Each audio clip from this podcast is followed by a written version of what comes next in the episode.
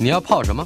要泡茶、泡咖啡，可不要泡沫经济；要泡泡糖、泡泡澡，可不要梦想成泡影；要泡菜、泡饭、泡妞、泡书本，就不要政治人物跟咱们穷泡蘑菇。不管泡什么，张大春和你一起泡新闻。台北 FM 九八点一 News 九八九八新闻台，今天我们进行的单元周成功的生命科学。周成功老师是国立阳明大学的退休教授，退而不休，为我们带来了《生命为什么如此神奇》这本书所进行的课。今天我们已经来到第十六堂课了。这本书的副题是周成功教授的十三堂探索之旅，我们已经多上了三堂了啊！在上一堂课里面，我们曾经提到了，呃，就我们为什么会生病。呃，我们再回整个回顾一下为什么会生病呀？我想传统上讲生病，大部分是外来的病原菌的感染啊，比如说细菌啊、病毒啊这种。但是这些感染得到的疾病呢，慢慢因为医疗的进步，嗯啊，卫生的进步，慢慢慢慢越来越少。那我们今天碰到大部分的病痛，都是一些原因很复杂的，嗯哼，而且都是。不容易，所谓的根治，不容易治本的，嗯哼。啊，那像比如说心脏血管疾病、糖尿病，这个精神疾病、嗯、神经退化啊，是。那这些现代人常见的疾病啊，我们在探讨它的原因的时候呢，大致上来讲就可以把它分成两大类，嗯哼，一类就是我们先天遗传到的基因，是。啊。让我们在现在这样的一个文明社会里面、环境里面，对，让我们生病。嗯，好，那这个其实最好的一个例子就是这个，比如说自体免疫，嗯嗯，过敏、气喘、红疮、红斑性狼疮，对，然后一些什么风湿性关节炎等等。哎，那这个这些疾病呢，跟我们从小长大的环境也有关系，但是呢，跟我们身上的基因也有。很密切的关系啊，所以这个是一个很复杂的。所以现在，我觉得现在慢慢慢慢，我们可以看到越来越多证据告诉我们啊，嗯，哪一些基因影响怎么样的病，然后我们为什么会得到这些基因？是啊，这些都是现在这个科学研究这个发展出来的这个结果。嗯哼。演化生物学对我而言最迷人的，虽然我很多东西不懂啊，但是最迷人的是，我总在期待，在我有生之年能够看到一个演化的轨迹发生了。有有演化生物学家怎么看这个问题？这个其实大家也都希望看到。比如我们问一个最简单的问题啊，我们说人人会不会演化？嗯。那在现代社会里面，我们大概不太容易看到这样的例子，嗯，因为现在社会医疗医疗非常进步，然后人权的观念啊，我们对很多弱势团体都希望能够保护，嗯，进行照顾啊。但是呢，你把这个时间稍微拉长一点，我们说在过去一千年中间，我们有没有看到人类的演化？嗯，表面上来讲。好像是没有，因为古人跟我们长的样子一样，对不对？他也会生病，我们也生病。嗯哼。但是你现在的科学研究，我觉得就非常有意思。我前一阵子才看到，刚刚看到一篇论文啊，啊哈，他就问一个很简单的问题：十四世纪，嗯，欧洲有一个黑死病，是大瘟疫，大瘟疫几乎百分之五十的人死亡。嗯哼，哦。那他就问一个很简单的问题，在这个大瘟疫发生的时候啊，死掉的那那些人跟没有死的那些人，嗯，有什么差别？那为什么那些人没死？啊，那那些人没死，是不是因为有一些独特的基因在他们身上？嗯哼，让他们在碰到黑死病的时候啊，能够逃脱？那他们身上的那些基因，在我们今天。现代的社会里面，现代人的嗯族群里面还有没有？嗯哼，那如果有，那这些基因跟现在人的族群的疾病有没有关系？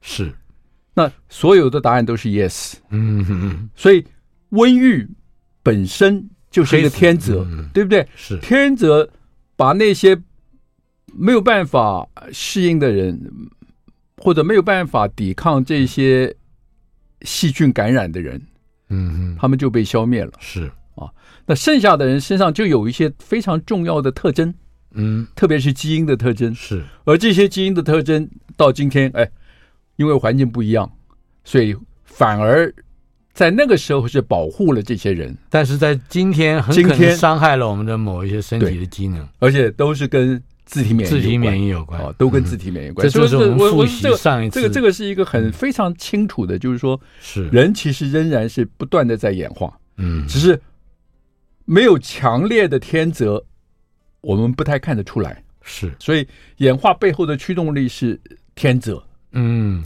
除了碰到大灾难啊，所以我就很好奇，我说这个这个研究，哎，欧洲有黑死病啊，在中国。历代都有一些大的瘟疫，有啊，对不对？这个建安七子，对，这七个有著名的文人，至少有五个是死于一场大瘟疫啊。对，就是说第一个那个瘟疫是什么疾病造成的？嗯啊，我们到现在知道的很少。嗯哼，那瘟疫之前跟瘟疫之后的人是到底有什么改变？嗯啊，这个我们几乎就是说。从古书记载，其实都可以当成是现代研究的线索。嗯哼，哦，不过我看我们的古书上面记载人死啊，尤其是严重的疾病啊，都是居发于背，那个炭疽的疽啊，居发于背。对，有人推测呢，可能是什么呃，这个那个蛇缠腰啊，什么这些。不，坦白讲，现在 现在现在都有方法可以去探讨。嗯哼，最简单的探讨的方法就是说，比如说古书上记载啊。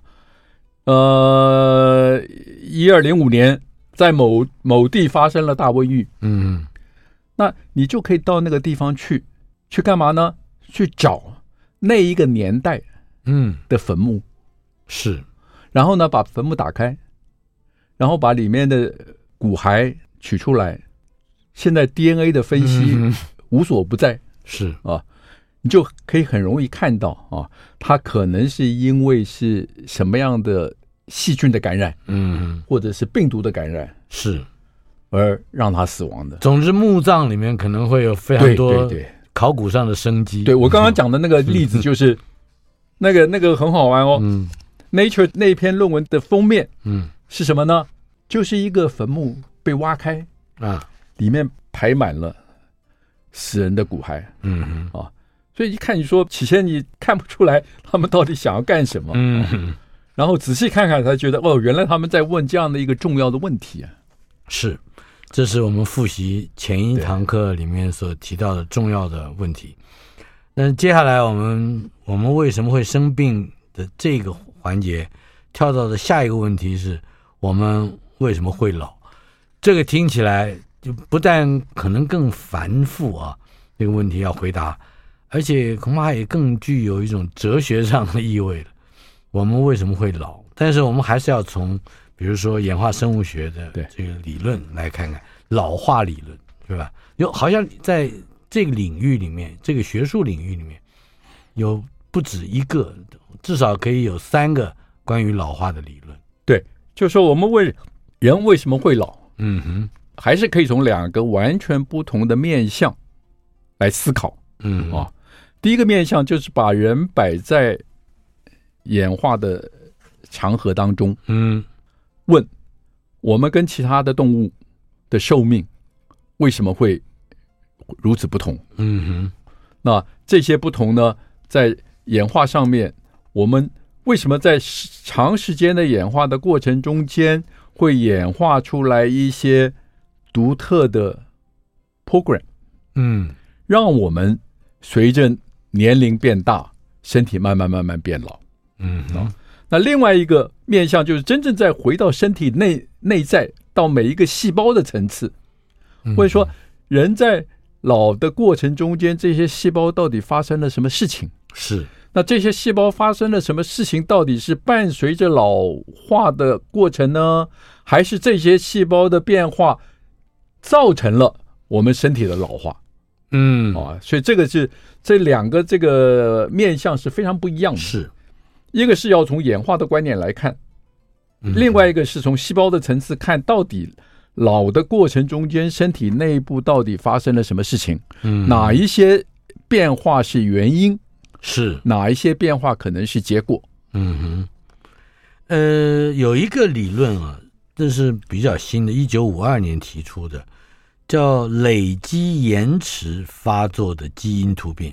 对，这个这个这个其实就是要想要从演化的观点来看，嗯哼，人为什么会老？那我们说人会老，就是随着年龄嘛，对不对？你随着年龄啊，比如说二三十岁的时候活力充沛，嗯，那到了四五十岁，慢慢慢慢活力开始减退。然后到了六七十岁呢，减退的更厉害啊，然后又很容易生病。是，那为什么是到了这个年龄才会有这样的现象？嗯哼，那这个理论其实讲起来也很简单，就是说，长期演化的过程中间啊，如果有一个基因，嗯，我们身上如果有个基因发生了突变，那这个突变呢，对身体会造成不好的影响。如果这个影响，是在很年轻的时候就发生了，嗯，比如说它一发生了以后它就死掉了，是这个坏的基因会不会保存下来？哎，在您的书里面，也就是《生命为什么如此神奇》这本书的第十二章里，曾经用一个例子解释，呃，刚才我们提到的这个名词，也就是累积延迟发作的基因突变，就是杭丁顿 （Huntington） Huntington 舞蹈症，对，杭丁顿舞蹈症。这个就是一个基因的突变，嗯。啊，这是一个遗传性的疾病，是。是基因突变造成的。但是呢，如果这个人带着这个突变的基因，他在年轻的时候活得好好的，嗯，一点事都没有，是，所以他是一个晚发的，嗯，他一直到了三十岁、四十岁以后，这个累积延迟发作，他才会发作。嗯，所以表示这个引起杭廷顿舞蹈症的这个突变基因。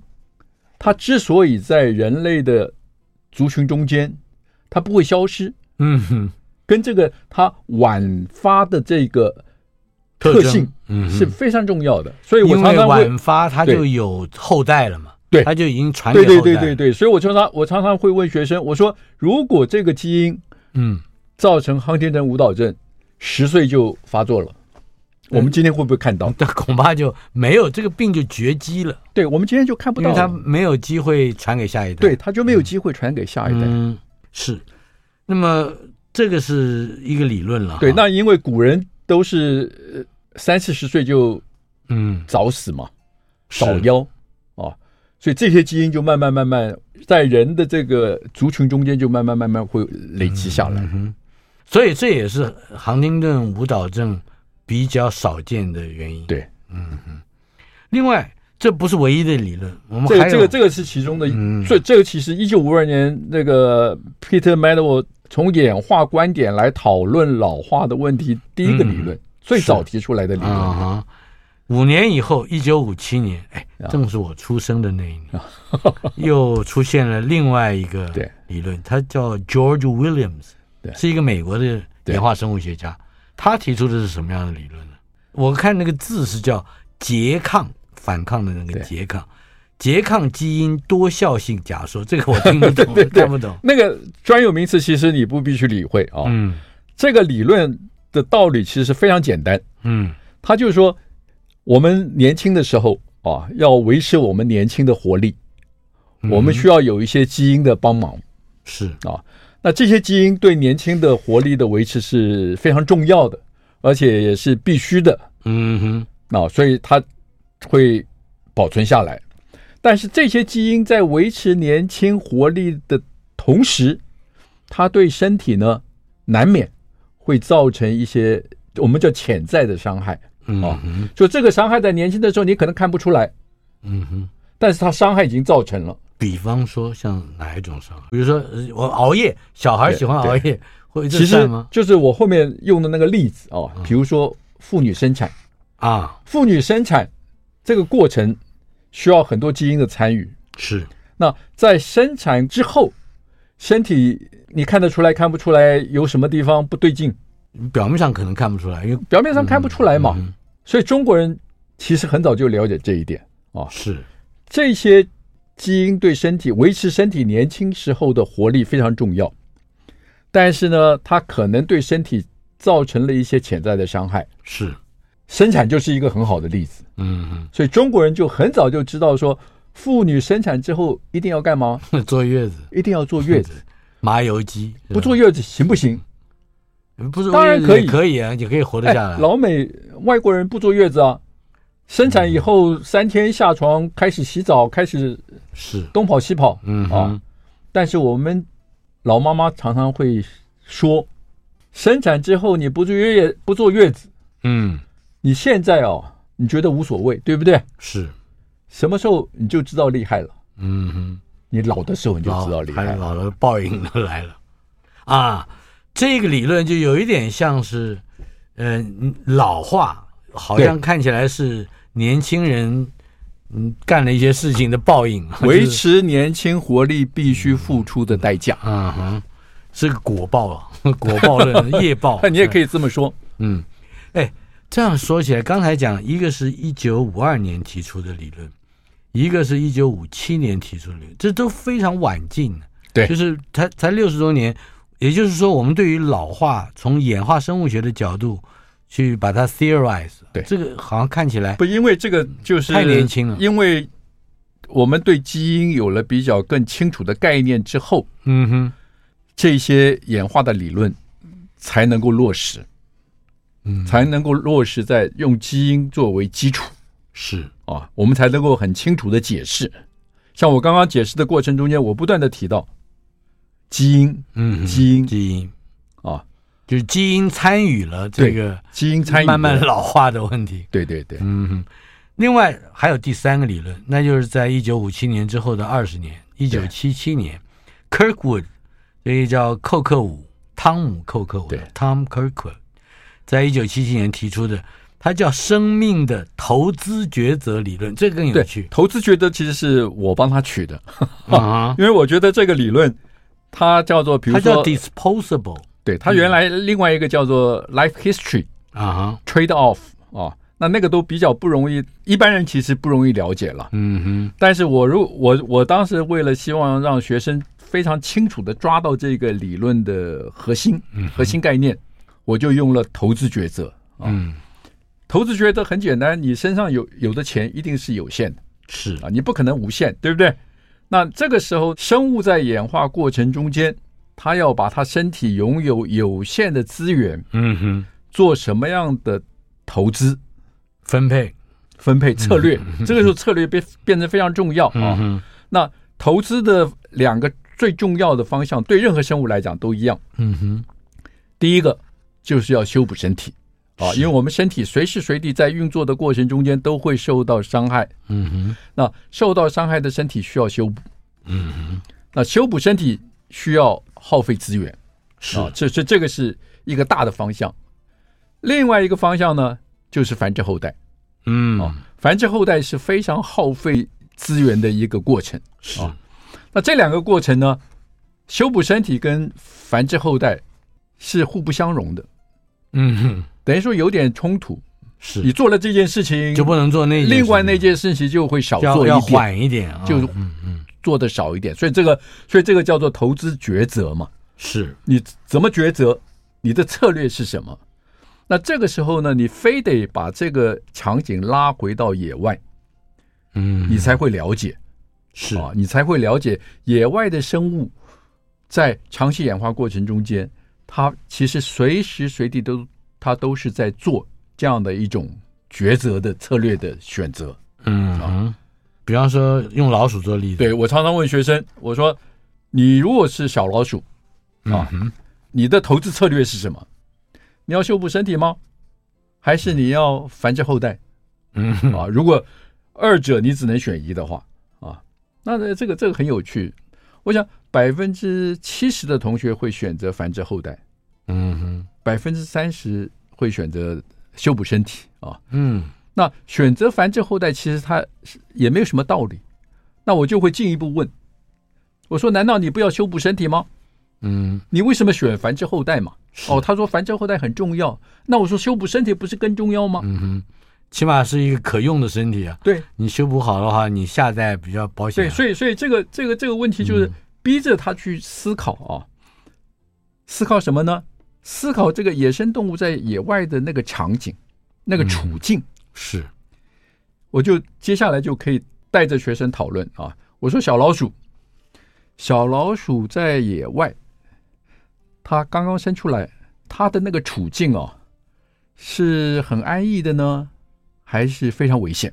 嗯，当然是危险哦，当然危险，嗯、对不对？那是什么样的危险？就是其他的物物种啊，就是对它有天敌啊。我说天天上的老鹰啊，嗯、地上的蛇啊、啊。狐狸啊，都是虎视眈眈，对不对？对，想要来捕食这些小老鼠做食物嘛。嗯、好，我说你如果在这样的一个场景啊，你的投资的策略，修补身体还是繁殖后代，还是那个问题，还就是、嗯、就是回到真的你在那个野外那个场景，嗯、你的策略是什么？是。啊。就是要在老鹰跟呃狐狸没吃掉你之前，先繁殖后代。对，是不是？对，那你得哎，就这个，这个，这个，我更进一步讲，我说啊，小老鼠在这样的场景，嗯，如果它的抉择是修补身体的话啊，嗯、结果是什么？我说结果只是便宜了老鹰哦，嗯，吃的更大一点，吃的更肥，是不是？就是 是。所以，等一下，先这个答案先不要告诉我，稍后片刻马上回来。台北 FM 九八点一 News 九八九八新闻台，今天进行的单元周成功的生命科学，这里有一本书是我们的教科书，也是我们的讲义，呃，更是我们对于生命为什么如此神奇这样一个方方面面的问题，从事一个。呃，演化生物学角度理解的一个起始，它的作者就是我们的周成功老师，周成功教授的十三堂探索之旅，天下文化出版，千万不要忘记，赶快去找来看看。呃，周老师刚才跟我们提到了野外的小老鼠，这是一个第三个演化，呃，应该说老化理论。对，这是、嗯、举的例子，呃，Tom Kirkwood 在一九七七年所说的，所提出的。也就是周老师，呃，称之为生命的投资抉择理论。在野外的小老鼠，在实验室里它被保护的很好，没有感染，衣食无缺。但是实验室里大概可以活个两三年吧。对，最多大概三年。野外的话，恐怕一年就差不多了。野外也许也可以活得很久，大概不可以，因为大部分大概活不到那么长的时间，活不到那么长就被。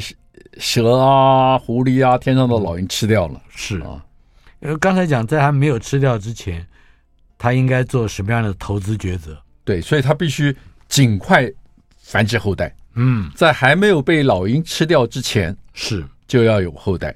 所以我们可以想象，小老鼠，野外的小老鼠一出生之后，它就必须倾全身之力，嗯，发育成熟来繁殖后代。啊，所以我们没有办法想象这个速度啊！小老鼠出生之后，眼睛还没张开，嗯啊，大概四到六个礼拜啊，它就可以开始繁殖后代了。那它怎么挑它的对象呢？不挑，你在野外，它当然还是挑。你我我们是在实验室里的观察嘛啊，你在实验室里养老鼠，它大概几个礼拜之后，你就拿公老鼠、母老鼠就可以交配了。嗯哼，哦。那表示他那个时候已经性成熟，是已经可以开始繁殖后代了。那这个对于我们人来讲，这个是没有办法想象的那个。我还有一个不能想象的问题，就是它一次能繁，就是一只老鼠啊，在实验室这样一个比较优渥的环境里，它一一辈子可以在野外也是一样，可以生几胎？哦，这个倒没有人很认真的算过了啊。因为在实验室养老鼠，就是繁殖了之后立刻做实验就把它杀了了。啊，就没有人真正去问这个问题。穷其天年 没有，对对对对对，没有人没有人，而且而且而且你要不断的交配嘛，是等于是要我觉得这个说不定是一个有趣的问题，对，说不定是一个值得实验的题目。对对对，就是说终其一生啊，比如说我们最简单的讲，老鼠有没有所谓的停经？嗯啊，年老了以后，母老鼠会不会还会继续排卵？还可不可以继续繁殖？所以我们的科学家等不及讨讨论停经的问题，哦，停停经的问题，这个就是实实际上去观察，在动物园，嗯、比如说在动物园里面的黑猩猩是啊，在动物园里不同的动物，嗯猫啊狗啊，啊这个是可以做长期观察的嘛？是，你就知道它到底的这个对，但不会用老鼠去。呃，没有人，没有人很认真的。据我了解，没有人很认真的去。我为什么会问到这个问题？我的确听过一个故事，甚至我把它写成了一个剧本里的片段。一个小孩，父母把他留在一个不是不是太有人照顾的家里，他就养了两只小白老鼠啊。在一个学期之内，满屋子都是老鼠。那这个故事是是这么叙述的，真人真事。对，但是。没有人去数，不，你这个你可以，你可以算呢、啊。就是说，我们说，比如说他六个礼拜，嗯、对，他就可以怀胎了。嗯，那他一胎大概五到八只，啊，那你就可以算，嗯、就是说，你刚刚是讲说一年之内，呃，一个学期，一个学期，一个学期四个月，对，啊、四个月，四个月，那也许老老鼠就可以，这个等于是有两到三个 generation 啊。两到两两到三个世世代了，世代是。那你如果衣食无缺，三到四代同堂。对，如果衣食无缺，嗯哼，啊，你给他足够的养分是食物，那他们让他们可以自由交配，嗯哼，哎，这个不得了啊！这个是，哎，这个不是算术级数哦，这是几何级数，等比级数，对 对对，等比级数啊。是。好了，那么我们除了这个小老鼠有这么样的一个现象之外，呃。另外一方面，像大象啊，好，所以我们就再回头来看啊，投资抉择的这个策略。哎，那我就要问大象啊，比如大象、海里的鲸鱼，对，海龟、海龟。这些动物啊，第一个我们问它有没有天敌？嗯，它其实这些动物其实没有天敌，海龟可能，海龟也没有，也没有，在海里面它没有，它它有壳，没有没有。没有鲨鱼敢没愿愿意去攻击它了。嗯哼，哦，第一个它没有天敌。嗯哼，所以在没有天敌的时候，这些动物在野外，那当然是修补身体最最重要嘛。它不必去繁殖，急的还繁殖后代，不要急急忙忙去繁殖后代嘛。修补身体，哎，自己的身体修补好了，不是很好吗？嗯哼。啊，身体修不好，哎，等到要繁殖后代，所以它通通常繁殖后代的时间也比较要拉长嘛。啊哈，它不需要急急忙忙的繁殖后代，然后呢，大象啊，每次出每次生个，哎，可能就生个一只。嗯哼，啊，它不会像老鼠一样生个七八只。是，鲸鱼呢？鲸鱼应该也生的也不多。鲸鱼应该也是生的不多。哦，这个这个我倒没有很很认真的去去去研究过。是，但是如果是这样的话，这种我们刚才提到的生命的投资抉择理论，到底能不能够在实验室里头得到验证？这个其实科学家就做了一个比较简单的实验了。嗯，那当然你不能够用老鼠，也不能够用大的动物嘛，所以最简单就是用果蝇。嗯，苍蝇了哈，就是简单的苍蝇。苍蝇平均的寿命大概是三十天。是啊。那它生长的环境呢，必须温度要稍微低一点啊。嗯，那所以你就养两群苍蝇，嗯，让它在不同的环境中间不断的繁殖。嗯啊，一个环境就是很安逸，温度很适中，食物供给很充分，很充分啊。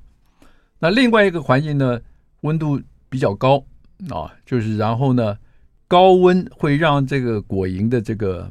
死亡率会变高，是啊，就是从死亡率来看，这句话就是让一群苍蝇、一群果蝇维持在一个低的死亡率，嗯的环境中间繁殖，不断的繁殖。是另外一群果蝇呢，是让它在一个高死亡率的环境中间不断的繁殖。嗯哼，然后我们就是问，繁殖了若干代之后，他们的后代，我们这两个特征。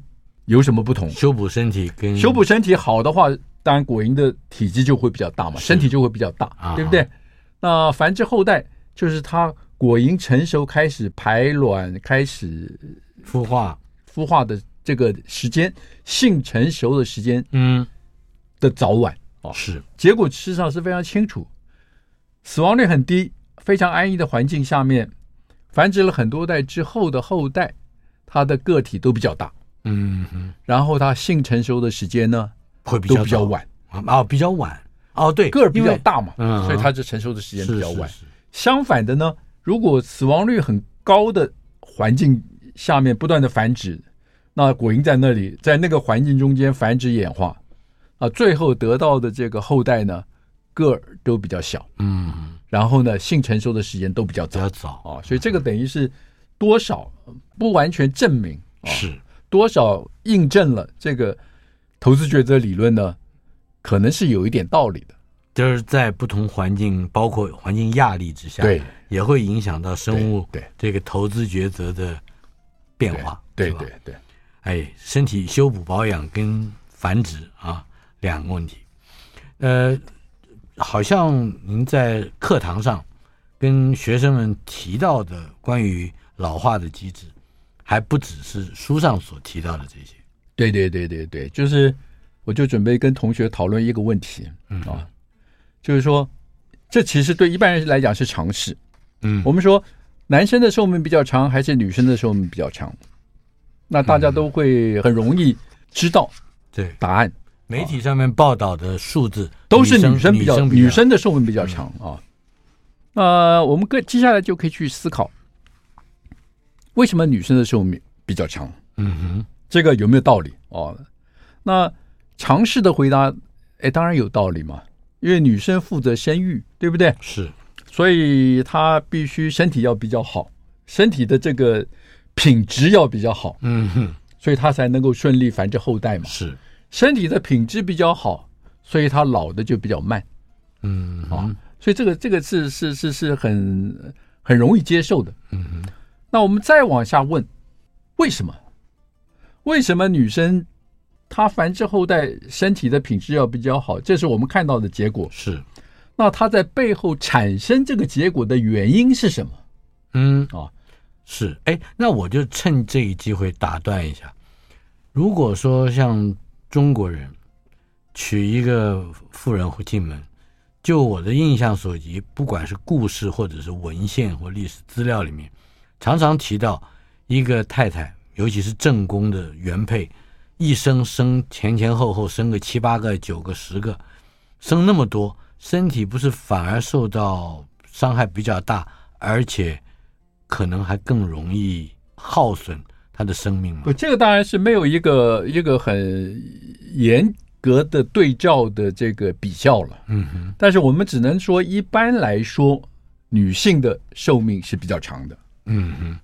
或者女性的配备必须是比较牢靠跟完足的，对，但是背后的原因是什么啊？嗯、这个这个我们稍后片刻马上回来。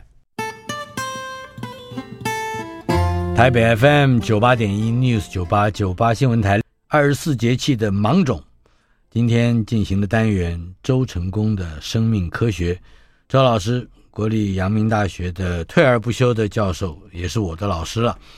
今天我们进行的是这个。生命为什么如此神奇？课堂的第十六堂课，呃，天下文化出版的这本书，请大家去关注并且看一看。呃，我们刚才谈到了这个生命的投资啊，中间一个例子，女人为什么会呃好像寿命比较长？对，解释这个女性寿命比较长，现在大概有三个不同的理论啊。嗯哼，第一个理论其实非常简单。叫做染染色体理论，染色体理论。对，那我们知道女生的细胞里有两个 X 嘛，是对不对？这个是一般大家都知道的常识啊、那男生呢？男生就一个 X 一个 Y 嘛。嗯、那 Y 通常非常小啊，Y 染色体上面带的基因很少啊、嗯，所以就 X 来讲，女生有两个 X，男生有一个 X，那女生这两个 X。上面的基因，它不是就会做出比较多的东西来吗？嗯哼。那如果这些基因的产物对身体来讲是有保护作用，那它就应该寿命就会比较长啊。嗯、那这个，那这个解释有没有漏洞？那我就希望我的同学马上就应该要回答。嗯、为什么 Y 就会比较少？啊、不是，就是女性每一个细胞有两个 X，是，但是这两个 X 呢？照生物教科书里面讲，每一个细胞它一定有一个 X 呢，要叫做 inactivate，不活化啊，不活化，叫或者叫失活啊。嗯，就是每一个细胞里面两个 X 随机的，嗯，有一个 X 要失活，是，这是生物生物教科书里面讲的。目的是什么？就是希望跟男性细胞的一个 X，嗯，一对一嘛，配配对。配对嘛，嗯、就是才才才不会因为过多哦、嗯，这是传统的说法，才不会过多。嗯哼，但是我们现在知道啊，两个 X 中间有一个 X 要失活，传统的想法是说失活的这一个 X 呢是完全没有作用的，嗯哼，是里面的基因完全被。封锁的紧紧的，嗯，完全不会表达。是，但是不是真的这个样子？那现在新的技术告诉我们说，no，嗯，这个失活的这个基因哦，里面大概仍然有百分之二十的基因，嗯，还会持续表现。嗯哼，那就表示什么？表示这个百分之二十在失活基因中间持续表现的这些基因。在女性的细胞里面，它就等于有两个嘛，另外一个好的 X，一个失活的 X，但它还持续表现。嗯哼，相对这个基因在男生的细胞里面，嗯，就只有一个 copy，因为就只有一个 X 嘛，嗯，所以做的比较少。它的 Y 是没有作用的吗？Y 很小，嗯，那 Y 里面的基因呢，数目很少，那大部分都是跟 X 没关。都是偏重在男性的一些身体的特征，嗯哼，比如说睾丸啊，比如说这些上面啊，所以，所以这个就是很简单说，哎，女生真的是她可能基因的表现有一些特殊基因的表现，哎，她的配备就比较完整了，嗯，啊，那所以这个其实一直到现在，我们还可以再继续往下问，是，就是说这个在失活的 S chromosome 上面。会表现的这个百分之二十的基因，嗯哼，是什么？跟寿命有没有关系？嗯，那现在发现呢，的确啊，这些在失活 X chromosome 上面染色体上面会重新仍然表现的那些基因，大部分跟什么？大部分跟免疫系统有关。是。另外呢，跟抑制癌症的基因有关。哦，那这两个都反映在今天女生。常见的疾病上面，嗯哼，自体免疫，女生比男生的发生率高，嗯哼。另一方面呢，癌症的发生就刚好相反，是男生比女生高，嗯哼。哦，所以，所以这个就可以找到一些关联性了。自体免疫疾病跟基因的关系本来就非常密切，对，本来就非常密切。癌症看起来，这会不会是跟男性的生活文化或者是那个当然有关啊、哦？但是呢，我们身体控制细癌细胞产生一个很重要的，我们身体有很多这种刹车，嗯。啊，我们叫做抑癌基因，嗯哼，就是这个抑癌基因抑制的抑，抑制抑制癌细胞发生的基因。这些基因如果发生了突变，失去活性，嗯，那这个细胞就非常容易的产生癌症，嗯嗯啊，那你刚刚讲的这个生活习惯，嗯，生活习惯，比如说会增加细胞的基因的突变，或者是长期发炎，对，但是呢，你如果这个抑癌基因很好，嗯，你还是可以控制它，嗯，还是控制得住，是，那这个。染色体的这个从 X 染色体的这个基因的这个表现看起来，女生真的是她有一些额外的抑癌基因，武器啊，有一些武器。对对对，就是她，所以这个这个看起来是有一点道理啊。但是整体来说，能不能完全解释女生的这个寿命比较长，可能还还需要更多的，还需要更多的证据了啊。所以这个是从染色体的观点来看啊。另外一个观点呢，其实也非常有趣。嗯、我们都知道啊，我们细胞里的这个立腺体是是全部来自妈妈。嗯哼，哦，精子没有不提供任何立腺体。嗯哼，所以一个受精卵里面所有的立腺体是来自妈妈。是的细胞卵子。是，啊，所以从一个受精卵发育成个体之后，我们全身细胞每一个细胞里面的染色体都来自妈妈。嗯哼，啊，好，从这个观点，立腺体啊，立腺体里面它有它自己的 DNA。嗯，那这个 DNA 呢，有没有可能发生突变？哦，当然有可能。妈妈的这个立线体里面的 DNA 如果发生突变，是。就会改变这个立线体的一些功能嘛，哇！那如果这个发生的突变让这个立线体的功能变得很差，嗯哼，那当然就很快就淘汰掉了。妈妈的这个细胞，嗯哼，你这个立线体发生突变，功能很差，就淘汰掉了嘛。是。如果粒线体里面 DNA 发生的突变，让这个立腺体的功能啊有。男女之别，简单的就是说，他对妈妈对女性的细胞，他可能这个基因发生了突变以后呢，对女性的细胞没什么影响啊，啊，比较友善。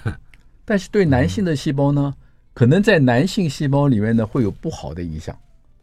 嗯，呃，这是这已经有过研究证明如此。我们很简单，这个有有一些极端的例子，比如说这个立腺体啊。对这个精子的活动是非常重要的，它给提供精子的这个活动的能量嘛。嗯哼。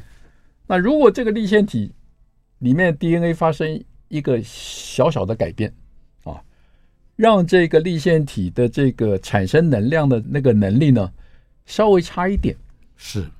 那这个粒线体在妈妈的细胞里，嗯，它只是产生能量的能力稍微差一点，所以不影响妈妈整个细胞的活动。是。是。但是对男性的精子，但是这一个粒线体如果到了男性细胞，特别是到了精子，嗯哼，生殖细胞，那这个影响就变得非常巨大，是。它就会让这个精子没有办法，没有活力，就没有活力。对，我记得您是不是提到过粒线体？我们怎么去理解它在细胞里位置或角色？是它是发电机是吧？就是说，真核细胞的来源是两个细菌，嗯，内。共生是是是，其中有一个细菌跑到另外一个细菌身体里面，嗯、那个细跑到人家身体里面，那个细菌就变成粒线体。粒线体，嗯，那两个细菌合在一起，就变成我们今天的真核细胞。嗯哼，哦，所以这个是一个最简单的概念了。嗯、那所以从刚刚那个例子就可以想象啊，就是说留在妈妈身体里面的立腺体，嗯，基本上都是好的。那那些。对男性细胞有不良影响的立腺体，嗯哼，在妈妈细胞不会有什么作用，但是跑到男生的细胞里面去的时候呢，它的效果效应就嗯展现出来了。是，所以男生就会越得到这一类的立腺体的数目就会越来越多，种类越来越多。嗯哼，所以造成男性的寿命就会减少，就会减短，因为立腺体对这个细胞的这个整个的活动。是非常重要的。嗯、是，我们今天暂时把我们的话题结束在立腺体上。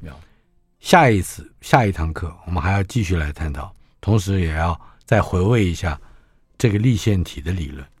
如果我不曾走过这一边，生命中还有多少苦和甜美？那风中的歌声，孤单哽咽的声音是谁？回忆中那个少年，为何依然不停地追？想要征服的世界，始终都没有改变。那地上无声蒸发我的泪，黑暗中期待光线，生命有一种绝对，等待我，请等待我，直到约定融化成笑。